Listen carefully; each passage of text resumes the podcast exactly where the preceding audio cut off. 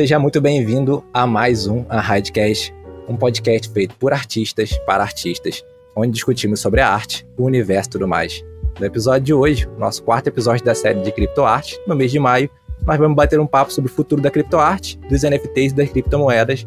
E para esse bate-papo a gente chamou aqui Ana Flávia Uno de Oliveira e Alexandre Rangel. Eu sou Júlio de Carvalho. Eu sou Gabriel Costa. Eu sou Ana Flávia. Eu sou Uno de Oliveira. E aqui é Alexandre Rangel. Time de peso, time de peso. Muito obrigado por aceitarem participar e separar um tempinho para falar com a gente aí. Só tem, só tem cara sinistro hoje. E mulher sinistra. Ah, eu, eu sou um cara sinistro também, tá de boa. Muito obrigado. Eu faço a apresentação aqui de todo mundo, vou fazer a apresentação de vocês aqui. Para quem não escutou os outros podcasts aqui, que o Uno já participou, mas eu vou fazer do Uno também. Ó. Ana Flávia Ribeira, filósofa, fundadora da Tribo Polimata, é, ex-executiva da área de tecnologia da informação por 20 anos, pesquisadora de tendências do futuro e professora. Alexandre Rangel é artista multimídia, desenvolvedor de software, doutor em artes visuais pela UNB, com a tese O Artista como Desenvolvedor de Sistemas Computacionais e Experiências Audiovisuais. Uno de Oliveira é diretor de VFX na Light Farm Studios e já trabalhou como lead supervisor de efeitos visuais da Rede Globo. Já fez parte de, de criação de efeitos de grande sucesso, como Novo Mundo, Velho Chico, A Regra do Jogo, Avenida Brasil, Cordão Encantado, Sara Mandaia, entre outros. Galera, espero que a internet de vocês tenha peso para suportar o peso desse podcast hoje. tá sinistro. Eu e o Júlio ficou mais inteligente aqui só de estar na presença dessa galera. Hein? Só, só assim. Cara, eu não sei se isso, eu não sei se o conteúdo é tudo isso, mas título a gente carrega pra caramba aqui. É verdade. É verdade. Esse é só o resumo, esse é só o resumo. Tá, a gente vai pro nosso recadinho agora e já já a gente volta pro nosso episódio.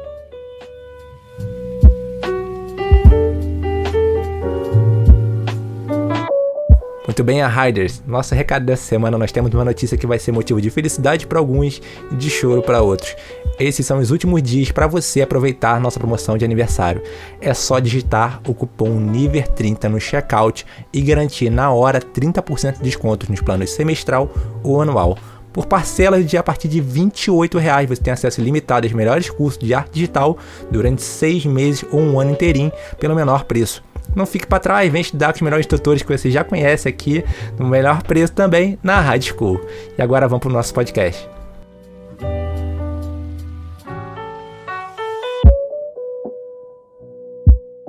Voltando aqui para o nosso episódio, é, a gente já falou aqui sobre os mitos e verdades do NFT, meio ambiente, essa questão da crise ambiental, a gente já desmistificou grande parte disso, mostrou como o futuro das criptomoedas, das transações, vai ser mais eficiente para consumir menos energia. A gente já falou de como entrar no meio de NFT, falou sobre saúde mental no meio de NFT e criptoarte, que é uma coisa que é muito importante manter a saúde mental é, nessa nova tecnologia que está surgindo, esse novo sistema de contratos que está sendo usado para arte e a gente hoje vai tentar fazer uma coisa de futurologia baseado no comportamento humano e de como essas tendências estão indo para o futuro. A gente chamou aqui o Alexandre, o único que está bem envolvido, a Ana, a Ana, então, que vai saber melhor explicar isso para a gente. É, eu acho um assunto muito importante que é basear no que a gente já viu de tecnologias passadas, o, como a gente acha que essa, tecno que essa tecnologia, esses meios de contrato vão influenciar a arte e o resto da humanidade, até, né? Porque eu acho que o NFT pode revolucionar grande parte do sistema de contratos e certificações e outros tipos de tecnologia, até em games, a gente vai falar sobre isso no episódio. É, eu queria puxar uma ponta para Ana, uma pergunta. É, como você vê o, o NFT mudando a maneira que a gente lida com a possessão da arte hoje em dia? Porque é basicamente um contrato inteligente, o Ethereum ele permite isso, um contrato inteligente que você garante que você é dono daquela propriedade. Mas é um JPEG. No geral, a maioria das artes são JPEG, é um vídeo na internet que você consegue baixar, qualquer um consegue ver. E hoje em dia as pessoas estão comprando esse direito de ter propriedade desse JPEG. Como você vê isso é, é, é, no futuro? As pessoas vão continuar comprando isso é só um hype? Ô, Júlio, vamos lá. Galera, é, primeiro muito feliz de estar aqui com vocês. Só tem fera nessa sala. Assim, a gente treme nas bases, tá? A gente vai tentar não dar vexame aqui. É, o que, que eu acho? É, hum, o NFT é mais do que uma mudança é, de uma relação de posse. A gente está na no primeira, no primeira onda, no primeiro vagalhão, e a gente não tem ideia do tamanho desse tsunami. É um tsunami monumental. que veio para mexer, na verdade, com toda a relação que o ser humano desenvolveu ao longo dos últimos dois mil anos com posse, com propriedades, com bens. E, em última instância, se você olhar no NFT conceitualmente lá na base, ele é o, é o primeiro grande vetor de desafio e um desafio evolutivo ao único sistema que a gente tinha até então, que era o capitalismo, tá? Então, uhum. o que, uhum. acontece? O NFT ele tem um, um, um, um, um quesito de retrabalhar a arte, retrabalhar o sistema de posse e, em última instância, as pessoas vão começar a redefinir o que, que elas querem ter como propriedade. Mas isso só vai acontecer é, a médio prazo, vai acontecer, mas só deve acontecer como establishment, né, como uma, uma onda mesmo irreversível, quando o conceito de abundância estiver um pouco mais sedimentado na cabeça das pessoas. A gente está saindo de um mundo onde tudo era escassez. Então a arte era valiosa, é, atrelada à escassez, a posse e usufruto. Agora a gente tem o usufruto, o prazer como vetor primário de comunicação entre o artista e o possuidor daquela obra de artista. Está se eliminando o conceito da posse da propriedade. Claro que tem muita coisa nesse babado ainda para acontecer. A gente sabe que tem trilhões de dólares aí subterrâneos precisando serem canalizados e, obviamente, o NFT para isso. Mas se você jogar numa curva temporal mais a médio ou longo prazo, vocês vão ver que o NFT está aí para transformar o dinheiro que está rodando em usufruto e, e usufruto em alavanca de novas coisas, não necessariamente mais através da posse. Eu acho que é um movimento lindo. A gente está vendo a história nascer diante dos nossos próprios olhos. A gente é uma geração privilegiadíssima, vocês não têm noção do quanto. Não sei se tem muito a ver, mas você acha que foi coincidência começar pela arte, esse, esse lance de NFT, de criptomoeda, assim, de, de ser o primeiro a aceitar como moeda de compra, assim, a arte de fato. Claro, existiam outras coisas já, mas que explodiu, assim, que ficou conhecido, virou matéria no Fantástico, todo mundo tá indo atrás. Você acha que foi coincidência a arte ser o primeiro uh, a explodir, assim? Mercado primeiro segmento, isso, a gente no estamento, né? Isso. Primeiro estamento da sociedade. Não, eu acho que não. Eu acho que a arte ela tem uma coisa que outros, outros segmentos ainda estão testando, que é realmente a questão da, da, da fungibilização, né? A questão de ser muito mais fácil através da arte você sair de uma situação, de um estado concreto para um estado virtual e novamente para um estado concreto de novo e atrelar experiências nisso. Obviamente, você vai conseguir fazer isso com uma pizza, vai, mas uma pizza é muito establishment, né? Você já faz isso, mas massivamente a pizza é mais establishment. Então a arte ela funciona como é, um jeito interessante de você é, testar o conceito da fungibilidade e, segundo, o conceito da comunidade. É muito mais fácil você organizar uma comunidade ao redor da arte do que ao redor de uma pizzaria eventualmente vai acontecer, mas a arte está em primeiro plano, acho que por causa disso, o vetor dela de mudança, de tendência até de comportamento, nesse ponto é meio imbatível. Eu não acho que tenha sido coincidência, não. Acho que era um caminho meio lógico. É claro que é fácil ser engenheiro de obra feita, né? Olhar para trás e falar, ah, era óbvio que isso ia acontecer. Mas era meio óbvio mesmo que isso ia acontecer, acho eu, vamos sei lá, Uno, não sei se você pensa diferente. Não, eu acho que, que é, é bem isso que você falou. Tem, tem uma coisa que é, é muito engraçado, que foi o que o Júlio perguntou, né? Ah, a gente tá vendendo um JPEG e tal. Cara, o que, que é a Mona Lisa? É um pedaço de pano com tinta, cara. então, assim. Nossa, é verdade. O JPEG. É, um JPEG, um pedaço de pano com tinta. Então é, é, muito subjetivo o valor, sabe? Quando a gente fala do negócio, não, esse valor, do custo, né? Do, do um JPEG não custa nada.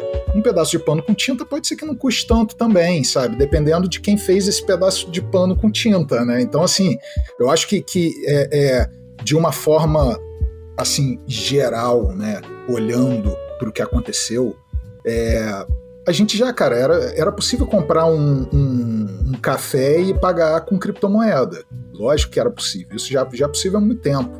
Agora, quando você olha um mercado e aquece um mercado com uma tecnologia super inovadora, isso, isso ganha uma proporção muito grande. E é uma tecnologia que está sendo popularizada cada vez mais. Então, eu, eu junto com o Alexandre, que está aqui presente, é, a gente lá no começo, lá, a gente, olha, a gente está aqui falando sobre o futuro do NFT, mas o passado do NFT tem quatro meses. São quatro meses. Então, assim, o futuro do NFT é amanhã, não é daqui, é, não é. é. assim, tipo, ah, é daqui a 10 anos, vamos ver. Daqui a 10 anos a gente, pô, já, já, já, estaríamos em outro em outro planeta, talvez, né? Não sei se estaríamos mais nesse. É, você falou aí, desde que a gente começou a gravar né, um podcast em, em, sobre isso, né, em fevereiro, com o Fesc, um bilhão de coisas já aconteceram no meio de NFT. É muita coisa ao mesmo tempo. Entra gente que a gente nunca imaginou que ia entrar, como o Perry Hilton, entrou no meio de NFT, e a gente fica assim, como assim é Perry Hilton? E acontecem várias outras coisas sobre as criptomoedas que estão tão engendradas nisso, né? Porque o, é, é uma questão que você tem que estar de olho nos dois universos, tanto de NFT, criptoarte e criptomoeda.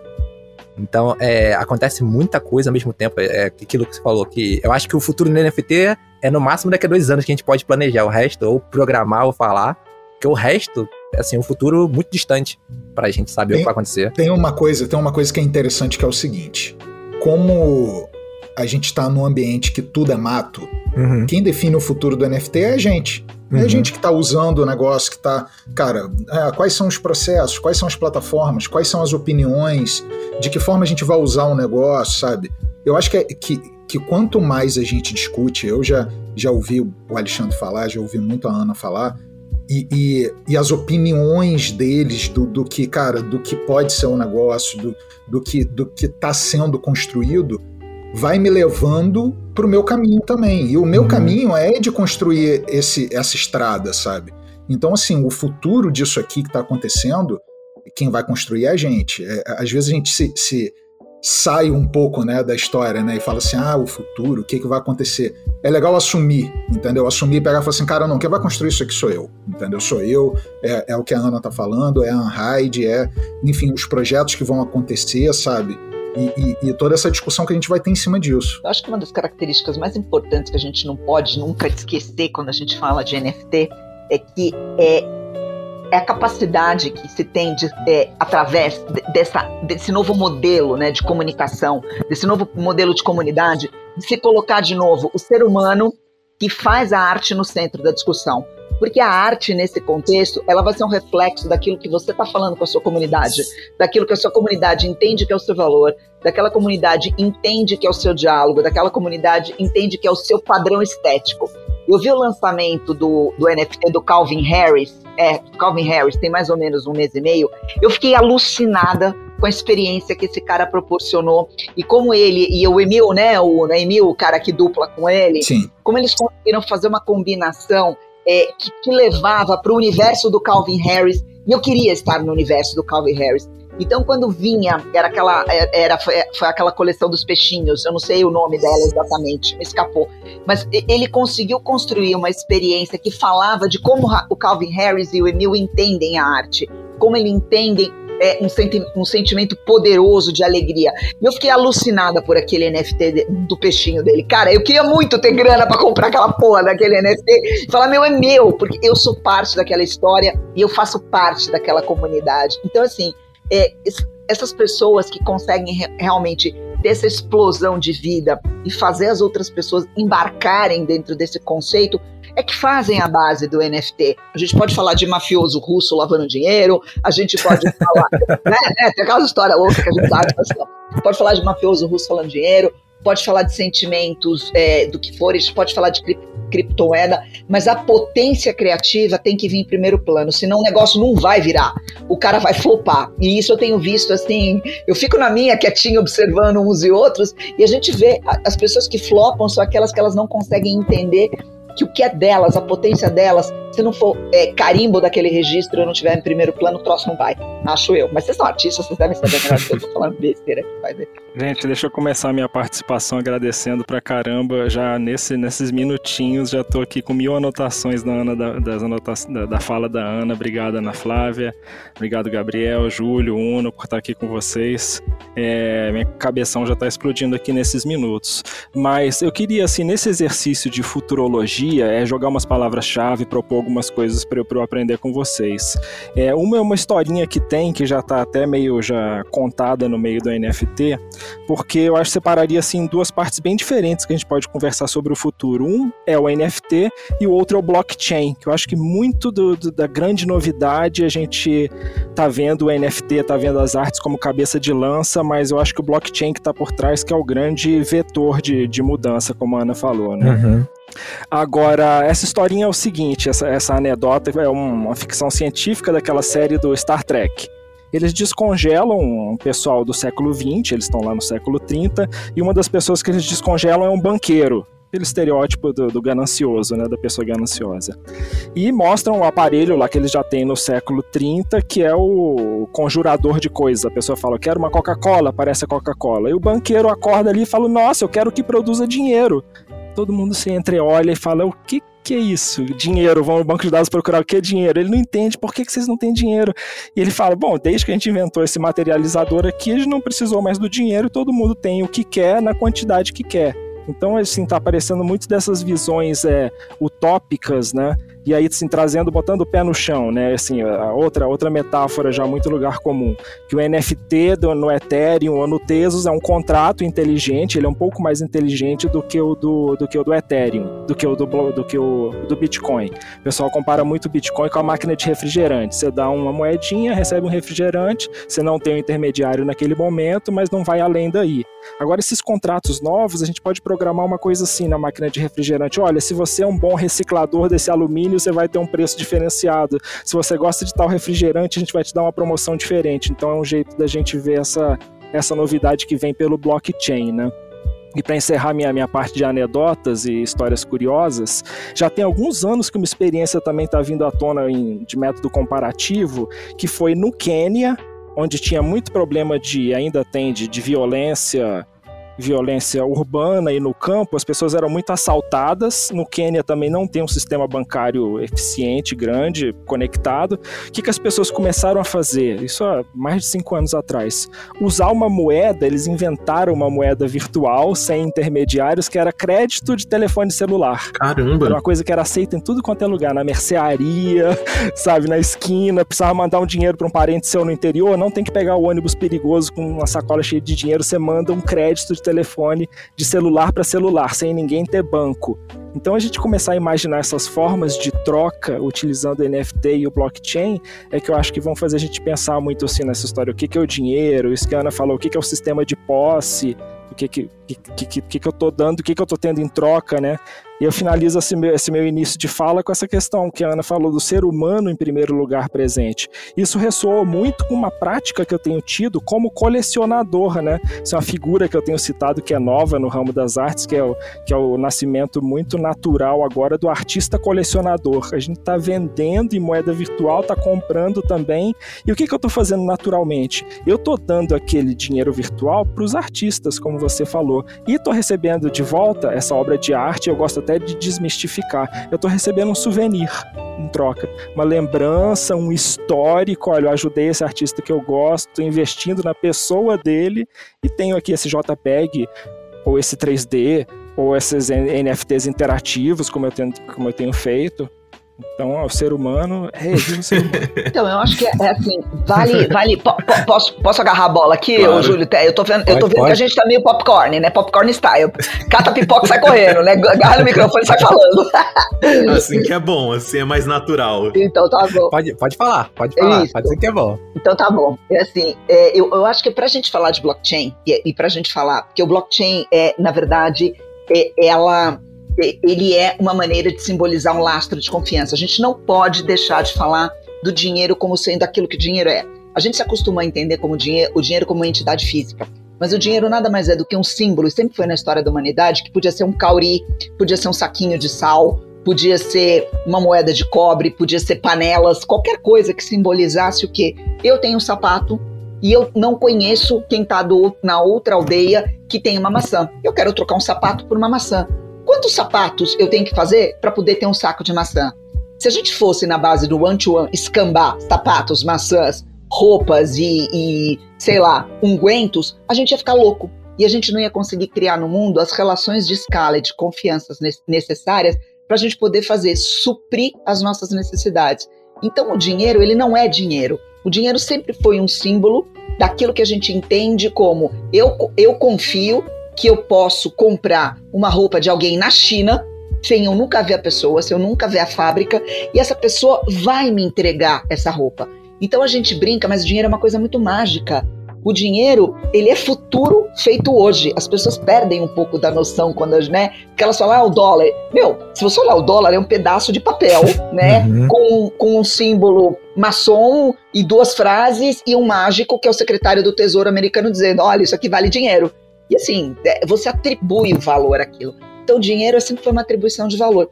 Só que a grande característica e o que o blockchain veio para romper é que desde que a gente se organizou nessas comunidades comerciais, nessas trocas de confiança, nessas narrativas que implicam trocas de confiança, a gente sempre precisou de, de quê? De gente no meio do caminho que dissesse: olha, esse dinheiro vale porque essa pessoa, essa tribo é de confiança e aquela outra tribo também. E eu faço essa garantia.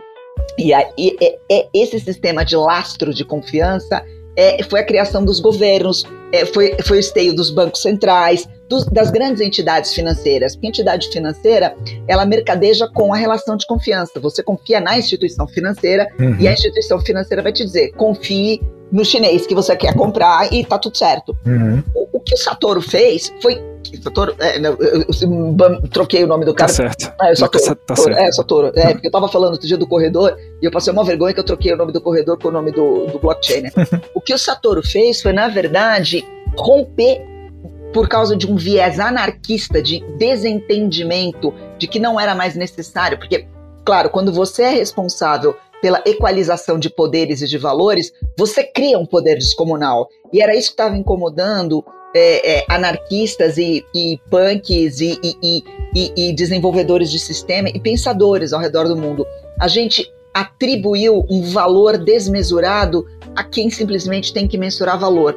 Só que se o valor é uma atribuição de confiança, tinha que ter um jeito das pessoas voltarem a confiar umas nas outras, colaborar umas com as outras, Uhum. sem precisar de um organismo central que te cobrasse a tua alma, o teu rim, em troca daquela relação de confiança. E o pulo do gato do blockchain foi esse, né? É esse restabelecer relações de confiança descentralizadas baseadas no quê? Numa comunidade. Cara, eu acho o blockchain a coisa mais fudida. Pode falar palavrão Sim, aqui, né? pode contar. Assim, Pode. a, a coisa mais fodida que já aconteceu em, termos de reconstrução de padrões da humanidade de conversação. Que a gente está falando de conversações muito loucas que estão acontecendo agora. Nada impede que nós quatro aqui, daqui a 50 anos, ou 20 anos, ou 10 anos, quando for muito fácil estabelecer via blockchain toda e qualquer relação de confiança, a gente não se reúne aqui, em meia hora a gente decida criar a, a, a porra da criptomoeda nossa, ou o DeFi nosso, que vai, vai fazer o quê? Estabelecer as nossas relações de confiança.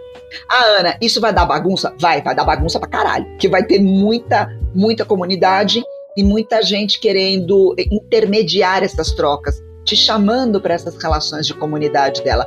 Mas é por isso que eu acho que, assim, por mais que a gente esteja falando de economia, a gente vai, a gente tá botando o ser humano no centro de novo. Porque eu não vou confiar especificamente naquela, naquela, naquela cripto, naquela block. Eu vou confiar no Uno e no lastro do que a minha confiança com o Uno está dizendo que vai. E hoje, para o mercado de criptomoedas, já é assim: mercado de criptomoedas, o sobe e desce é pela confiança de quem está por trás daquele projeto. Puta, então tem pano para manga aqui para gente falar dos desdobramentos possíveis. Deixa- eu posso fazer uma pergunta para Ana? Vou fazer aqui. Pode, pode. Manda. Já, já é da casa, já. Ontem eu tava te ouvindo lá no, lá no Clubhouse e eu, e eu peguei uma frase tua que eu achei incrível, que você falou uma coisa sobre a debandada para blockchain. Uhum, uhum. É muito louco porque eu fiquei imaginando, sabe, aquelas milhões de pessoas se encaminhando para alguma porta de luz, sabe, essas coisas. Eu penso em imagem, eu penso em imagem. Então eu fiquei vendo, cara, será que vai todo mundo, tipo, um filme Metrópolis, uma coisa meio assim, sabe? É, o que, que você imagina que é uma debandada para blockchain de uma sociedade é, é, como a nossa sociedade? Eu acho que isso passa muito pelo futuro disso tudo que a gente está conversando aqui. Que Eu você acho- acha que é isso? Eu acho que são as coisas mais comezinhas, né? A arte, ela é, ela é importante, mas eu vou achar muito mais legal quando a Lena, que trabalha comigo, puder comprar o cigarro e a pizza dela, de verdade, pagando em blockchain. E isso vai trazer um problema, uma situação que todos nós vamos ter que lidar coletivamente, é que a gente está desmontando um dos pilares dos nossos sistemas governamentais. Então, o sonho anarquista de não governo ou o sonho anarquista de, de, assim, de uma diminuição do viés autoritário, inclusive para a mão pesada do Estado. E olha, liberal, eu acho engraçado que o liberal e o socialista, no fundo, estão falando a mesma coisa e chegando lá do mesmo jeito, né? Um tá indo por um lado, outro tá indo por outro, mas vai bater todo mundo na dissolução das bases dos sistemas financeiros e governamentais. Então, assim, vai acontecer isso. A questão é, como é que os governos e como é que os sistemas estruturados de confiança dos grandes grupos, que são necessários também, né, vão conseguir conviver e se equilibrar com isso daí. Eu tenho uma, eu tenho, eu tenho procurado pesquisar um pouco a respeito disso e o que eu vejo assim, cada vez mais é, governos estão se sentindo incomodados com o que está acontecendo e não porque governos sejam intrinsecamente bons ou maus, mas porque as relações monetárias são a base uhum. de uma uhum. série de outros sistemas, inclusive sistema de saúde, uhum. é, sistema de segurança. Então, assim, não dá pra gente dizer, puta, foi tudo, acabou o governo, fudeu, porque aí a gente vai perder alguns arcabouços institucionais. Então, assim, as pessoas já estão indo, apartamentos já estão sendo comprados e vendidos é, em, blo em blockchain, em, em Bitcoin, Caramba. correntemente aqui em São Paulo. Assim, você entra, você entra em algumas imobiliárias, elas estão se especializando em compra e venda de apartamentos já com Bitcoin. É, e, e, já é, já está se tornando corrente Caramba. isso. É, e ele está indo muito rápido, está indo muito rápido. Então, isso já está entrando na vida corrente das pessoas, está entrando no dia a dia das pessoas. Só não está mais fácil porque nenhum brasileiro é, iluminado fez um sistema de corretagem em português que seja fácil para a galera fazer, fazer o transacional. Porque no dia que fizer isso, vai explodir de ganhar dinheiro e vai todo mundo aderir na sequência. Hum. Eu acho. Aí, Gabriel. Aí, Gabriel. Aí, Gabriel. É, vou abrir agora, gente. Eu vou cortar essa parte do podcast. vou guardar essa informação para mim. Eu não vou falar o nome, Ana, pra não fazer propaganda, mas já tem uns sites aqui no Brasil que são. Aí, ó, tá vendo? Já tem um concorrente, nem abri meu negócio ainda. mas tem dois pontos que eu queria levantar, voltando um pouquinho na conversa, que o Alexandre falou de futuro tópico e tem a ver com blockchain, que eu acho que o blockchain, num futuro, talvez utópico ou não, ele vai tirar de campo ou mudar o intermediário, assim, entre artistas e comprador. Falando assim, por exemplo, um banco de imagem, um banco de som a pessoa vai lá e compra, o site fica com a maioria, com grande parte do dinheiro, e a pessoa que, é, uhum. que fez aquilo fica com pouco. No blockchain, se eu subir no blockchain e você quiser comprar, o dinheiro vai vir direto para mim. Ou, tipo, se alguém da produção usou aquele som e alguém comprou aquela, aquele curta, eu que fiz o som ainda vou ganhar uma porcentagem, porque toda essa bola de neve de porcentagem de uso do blockchain ela vai para o criador original. Então acho que o, num futuro talvez seja diferente esses meios além o site ele não vai deter a maioria do, do dinheiro. Eu acho que ele vai servir mais como uma vitrine, porque aí o artista usando blockchain vai receber mais, sendo o dono principal daquilo. Então acho que pro artista vai ser bom. Não vou citar nomes, obviamente, de bancos, de nada, mas acho que deu para entender a ideia do futuro do artista no blockchain, seja, sei lá, com arte, com imagem, com música, qualquer coisa, ele vai deter aquele dinheiro deter não, né? Vai receber mais do que, por exemplo, usando bancos, colocando em bancos para vender, né? Mas aí o problema seria que ele teria que estar tá numa vitrine. E essa vitrine poderia cobrar, mas acho que não tanto, não tanto quanto é hoje em dia. E o segundo ponto é do que o Júlio falou de que hoje é um JPEG o que você está vendendo. Mas ao mesmo tempo, isso já é coisa da minha cabeça. é, por exemplo, se eu compro Mona Lisa e tá aqui em casa eu quero mostrar que eu sou o dono do Mona Lisa. Então eu vou ter que ficar tirando foto, vou ter que colocar na internet, uhum. ou vou ter que abrir uma exposição que não vai atingir o tanto de pessoas que um JPEG num, num museu digital meu iria ter. Então acho que essa corrida que a galera tá comprando agora, tá apostando, eu acho que a galera tá apostando em artistas, porque quem sabe quem vai ser o próximo Beeple, sabe? O Beeple ele já faz faz tempo, então ele explodiu agora. Tô dando o exemplo dele aqui. Então se eu compro uma arte do Fesc agora, eu tô apostando que futuramente ele vai ser esse artista fodão reconhecido como, sei lá, Picasso, Bipo, assim, falando desse modo, assim. Legal, Gabriel. Sobre essa questão que você falou da visibilidade, eu faço uma comparação também com um artista holandês brasileiro, que é o Rafael Rosendal, que desde o começo dos anos 90 ele produz arte eletrônica, ele tem um estilo assim bem minimalista, uhum. simplístico, ele, e ele coloca isso na forma de sites. Uhum. Então tem um site dele que é famoso que chama Jello, que é uma gelatina que você passa o mouse, ela sacode. Agora ele tem, ele fez uma forma de comercializar isso já há décadas, que ele vende esses sites, esse Jello vendeu por 50 mil dólares, e ele coloca no título do site o nome do colecionador. E ele faz uma comparação com uma estátua num espaço público onde tem ali uma etiqueta com o nome do colecionador, mas ele quer visibilidade, o site ainda está no ar, só está uhum. falando a tal pessoa que comprou. E, e, colocando um pouco de, de, lenha nessa história que a Ana falou sobre a confiança, né? Se está entre os humanos, se está entre as moedas, eu acho que é realmente isso que todos nós estamos convergindo na conversa, da gente bolar esse futuro que a gente quer. Se a gente quer uma coisa tipo Imagine do John Lennon, um mundo sem fronteiras, né? Porque a gente já está muito calejado, a gente brasileiro, né? Que já está com seus 45 anos, a gente viu plano Collor pegando poupança de todo mundo Nossa. e desde os anos 80 a gente paga um imposto danado sobre tecnologia e é um freio de mão na gente que trabalha com tecnologia. A gente tem que pensar porque esses blockchains que a gente pensa que é relação humano-humano, muitas das moedas, por serem contratos inteligentes, já é ali uma uma semente do exterminador do futuro. ele meio que tem um comportamento já que ele vai sozinho. Sim. Sakamoto pode morrer sabe? e blockchain continua com as regras, então cabe a nós né, ver como que a gente vai programar esse futuro nessas interações, esses sistemas. Então, eu, eu acompanho, eu trabalho com o entendimento de blockchain, Ale e Uno, tem mais ou menos uns 6, 7 anos, só para vocês Caramba. entenderem. É, tem bastante tempo. O que acontece? Meu background é background de tecnologia. Eu trabalhei com grandes projetos de segurança cibernética aqui no Brasil. São soluções de internet banking, soluções de biometria, reconhecimento, captura de dados, é, utilização, formação de bases.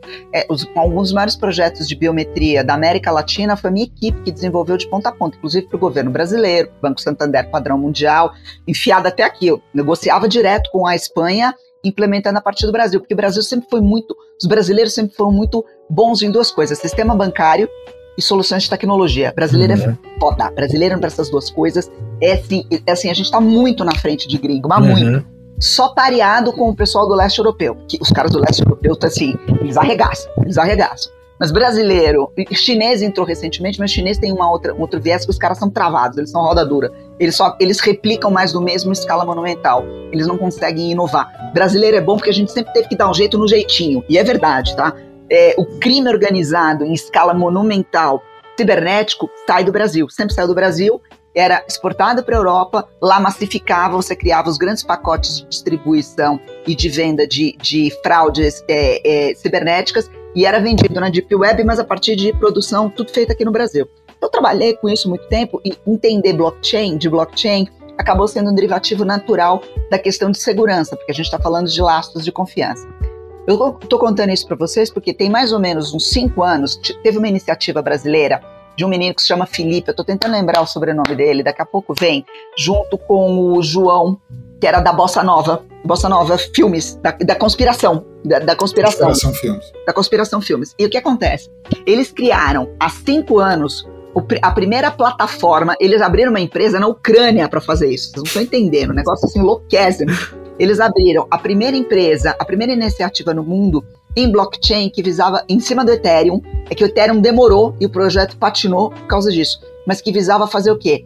a remuneração do provedor de conteúdo e do consumidor de conteúdo simultaneamente. Então tem uma cripto agora que se chama Teta. Vocês já devem ter ouvido falar. Se não, conhe se não conhecem, corre, vocês não sabem que vocês estão perdendo. A Teta foi criada. A Teta foi criada pelo, pelo ex-vice-presidente do YouTube. O cara que entende de produção de conteúdo e entende que o melhor conteúdo possível é aquele que remunera as duas, as duas pontas. Que dentro do conceito de comunidade a gente tem uma outra coisa, que é a economia da atenção. A atenção de cada um de vocês, a minha atenção aqui, é a coisa mais preciosa que tem. Para um artista é, que trabalha com NFT, isso é uma outra variável que ele tem que levar em conta quando ele está lançando o trabalho dele. Você está na briga Muitas vezes não é nem pelo reconhecimento do valor estético ou emocional da sua arte. O teu vetor zero é a briga pela atenção, é a economia da atenção. E a Teta se propõe a resolver isso. Ela, ela parte do pressuposto que. É, e, e, aí vocês têm que entrar, teta.org, tá? Cara, vou colocar o um link que já achei, já vou colocar o link lá no nosso site da Raid, vai estar tá lá Isso. no YouTube, só clicar que tem todos os links que a gente comentar aqui. Então, a, o, até o teta parte desse pressuposto. Você remunerando, de novo, porque está dentro daquela criação de comunidade, está dentro dessa questão de lastro de confiança. E é uma maneira inteligente de você fazer, Gabriel, um pouco disso que você falou. Tirar da mão do intermediário o controle. Então você quebra as pernas de um, de um alfabeto, né? Que é a dona do Google, que é a dona do YouTube, etc, etc. Se você aderir a esse modelo onde a intermediação é o blockchain. Isso. É óbvio. O, o, blockchain, e só para e aí amarrar isso com o que o Ale está falando, a gente não pode ser inocente.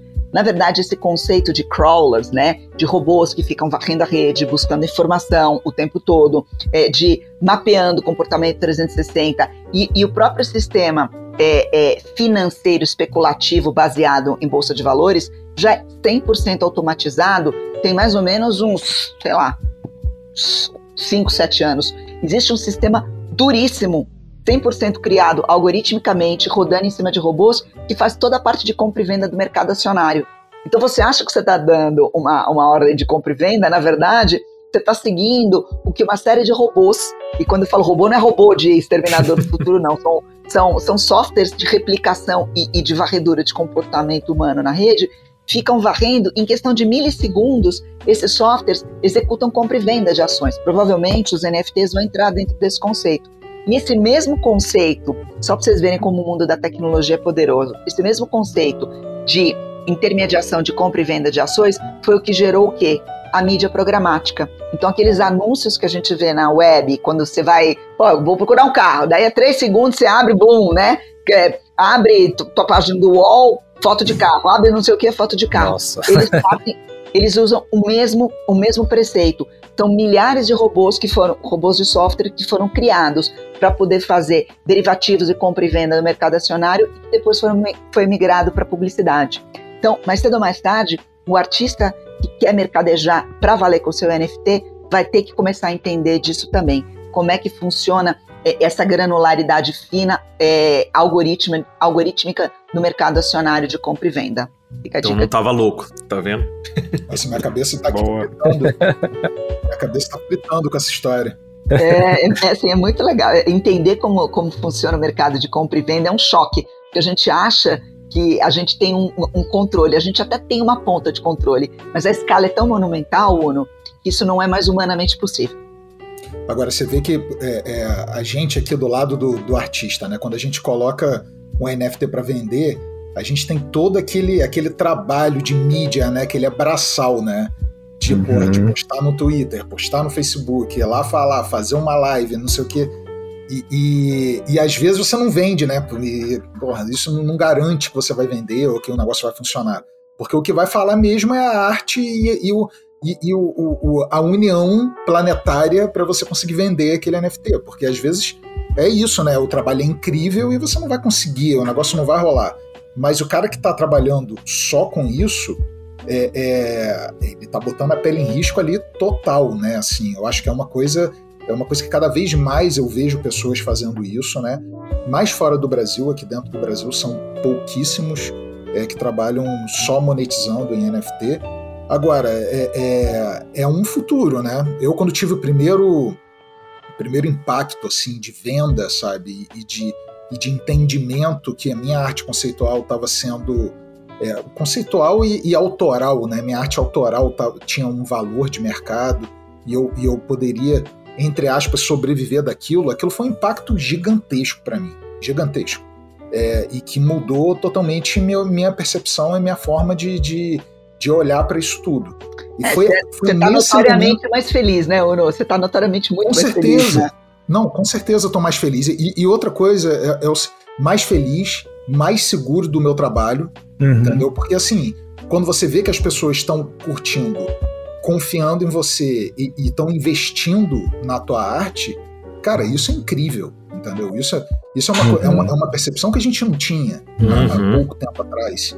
Então, é esse movimento para blockchain, né, essa coisa toda, porque não é só isso, ah, o que é o um NFT? Tem tanta coisa acontecendo por trás dessa história, entendeu? Que, que, que eu acho que vai colocando a gente num, num, num, num outro mundo, um pouco paralelo, sabe? Um pouco paralelo do que a gente vive. Agora, é muito louco, porque tudo em, em, relação a dinheiro e, e, como que a arte junto com isso, né, o, a potência que isso tem, né? Em relação a dinheiro, eu, eu começo a fazer muita conversão agora, sabe? Quanto que isso custa em Ethereum? É, é, e se, pô, ah, me chamaram para fazer um trabalho, eu vou cobrar em Ethereum ou vou cobrar em real? Caramba, é uma maluquice isso. Verdade. É uma maluquice. Ao ponto, ao ponto de eu ligar pro cara e falar assim, cara, eu não consigo te fazer um orçamento porque eu não sei se eu cobro em Ethereum ou real. E assim, ele falou, cara, mas você vai cobrar em Ethereum desse mês ou do mês passado? de ontem ou de hoje? Tem isso também, é muito louco, sabe? É muito louco você entrar nesse universo e começar a refletir e viver sobre isso e começar a pensar. Porque eu falei, não, para aí, por que, que meu, meu trabalho tem que estar atrelado ao Ethereum? Por que, que ele não pode estar atrelado a uma stablecoin? O que, que é uma stablecoin? Por que, que ela está dentro do blockchain? Então você começa a entrar num, num, num processo de reflexão tecnológica e monetária uhum. que há quatro meses atrás eu não tinha esse problema. E é um então, problema incrível. É um problema então, incrível. eu, eu, brinco falando assim: você quer ser artista? Assim, eu vou fazer uma analogia, tá? Uma pura analogia. E assim, não briguem comigo, mas é uma analogia interessante. É mais ou menos que nem você querer ser dentista e não entender como é que açúcar funciona. Você não, não aprender sobre tecnologia e não aprender sobre o mercado financeiro. Claro que eh, um dentista ele está preocupado com o dente, o artista está preocupado com a arte. Mas o que, impacta no dente da pessoa? A porra do açúcar. Meu, então não adianta. Você tem que conhecer do açúcar tanto quanto um, um endocrinologista para poder discutir com o teu paciente as condições do açúcar, do dente dele. Meu, e a tecnologia é o açúcar do dente do artista. Não tem como escapar. Então eu fico horrorizada quando alguns mentorandos meus viram e falam: Ah, eu resolvi fazer arte digital. Eu falei, tá. O que, que você conhece de tecnologia? Aí fica olhando para mim com aquela cara de circunstância e paisagem. Eu tenho vontade de jogar pela janela. Falo, criatura, senta aqui do meu lado, vamos conversar, vamos começar lá do começo. Então, assim, artistas, vocês têm que conhecer a história do, da blockchain, vocês têm que conhecer a história do Satoru, tem que conhecer o que é um Bitcoin, tem que conhecer o que é uma stablecoin, tem que conhecer do mercado financeiro, tem que conhecer como é que, como é o que, que o dinheiro é, né? Já para falar de mercado financeiro, tem que entender de mercado de ações, tem que entender de plataforma tecnológica e tem que entender de mídia. Então, assim, o artista, e aí eu vou puxar a sardinha para minha brasa, vocês sabem que eu sou que eu, que eu fomento isso nas pessoas, né, Ono? E o artista está é, tá numa posição privilegiadíssima pela primeira vez em muito tempo de não estar a reboque de um movimento e sim assumir a frente. Mas não pode ser preguiçoso. Não pode ser preguiçoso e não é pode verdade. ser simplista. Não pode. Ah, eu vou ficar fazendo a minha arte na frente, baixar aqui, aqui meus 500 milhões de software, colocar todas as edições possíveis e a minha arte está feita. Cara, isso aí é só um 0,1% do que é ser artista. Então, o artista é que ele hoje, o artista para valer né, nesse mercado é o cara 360. Ele tem que ter domínio do que ele está fazendo. Ele tem que entender as variáveis do que impactam na arte dele. Eu, eu sim, eu tô pretty much confident que esse é o caminho possível. É o único caminho possível para não ser engolido pela onda. É, eu mesmo, né? O que eu tomei um banho, né? Molhar o pezinho nos NFTs, eu tomei um banho foi dessa história do mercado, né? Não só o mercado financeiro, mas o mercado das artes, né? Porque eu, em 30 anos de produção de arte digital, não havia tido essa possibilidade de vender diretamente ou vender por meio de uma galeria. Então, duas coisas que naturalmente acabei me vendo assim nesse universo financeiro. Primeiro foi nesse site, esse mercado de NFTs, que está com três meses e meio de vida, que é o Iketinunk, né, que é o Aqui Agora, que até acho que só por eu ser brasileiro, né, por uma proximidade geográfica, que é uma iniciativa aqui de Brasília esse site. Então eu tenho muito orgulho desses é, do Rafael Lima e do Rodrigo Cochino que desenvolveram o site, porque eu sei que eles têm recursos assim muito muito humildes para ter feito essa coisa que eles fazem. Eles também são muito humildes. Falei assim, cara, vocês tinham que estar tá na, na homepage da, da ONU, não vou nem falar do Ministério da Ciência, Tecnologia da Cultura, porque, putz, que coisa. Esse site em três meses de vida, ele negociou um milhão de tesos. Esse tesos é uma moeda ecologicamente correta, né? Ela está valendo cerca de 35 reais. Então, eles movimentaram 35 milhões de reais. É uma, é uma, é uma plataforma que, que pega uma comissão minúscula, que é 2,5%, mas eles já tiraram aí nesses três meses quase 900 mil reais com essa pequena comissão, né? E outra coisa que também, assim, muito naturalmente eu tô vendo acontecer, eu não tô me vendo ainda como artista se me vejo como artista, mas não como investidor, até, mas eu tô com muita vontade de investir no Tesos, ele paga 5% ao ano, é tipo uma poupancinha, e eu sempre coloquei meu computador aqui de casa para ajudar o render de, de outras pessoas que usam o Blender, que é um software livre 3D. Aí uma iniciativa muito parecida apareceu e eu tô quase investindo nessa moeda também, ela é chamada RNDR, que é de uma empresa de render chamada Octane, que eles fizeram o mesmo processo, você renderiza para outras pessoas e ganha essa moeda, essa moeda já está à venda nos, nas, nas, nas, corretoras, né?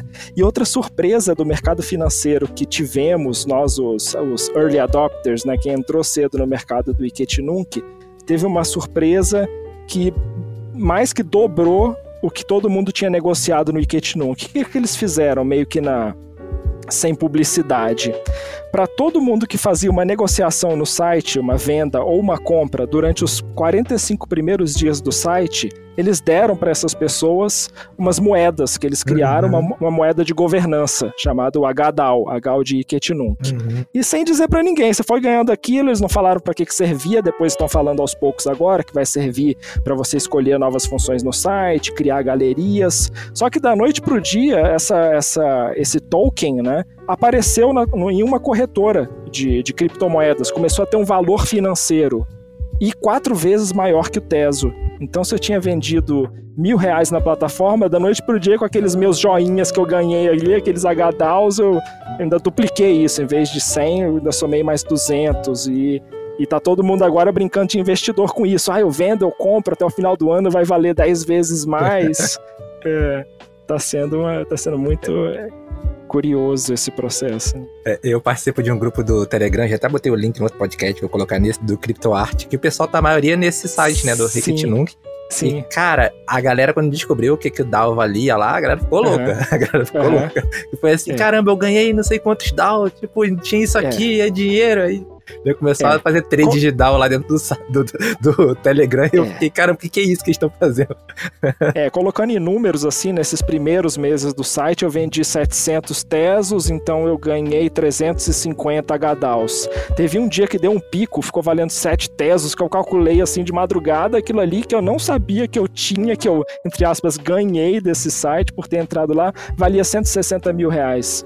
Caramba! Liguei pro faça, eu vendo eu compro. Ele, não, segura, hold, hold, que esse negócio não vai valer mais ainda. Mas aí passou meia hora, valeu a metade já. Hoje ele estabilizou na metade ah, disso. Tá mas vai subir, tá? Não, mas ó, sim, se você olhar.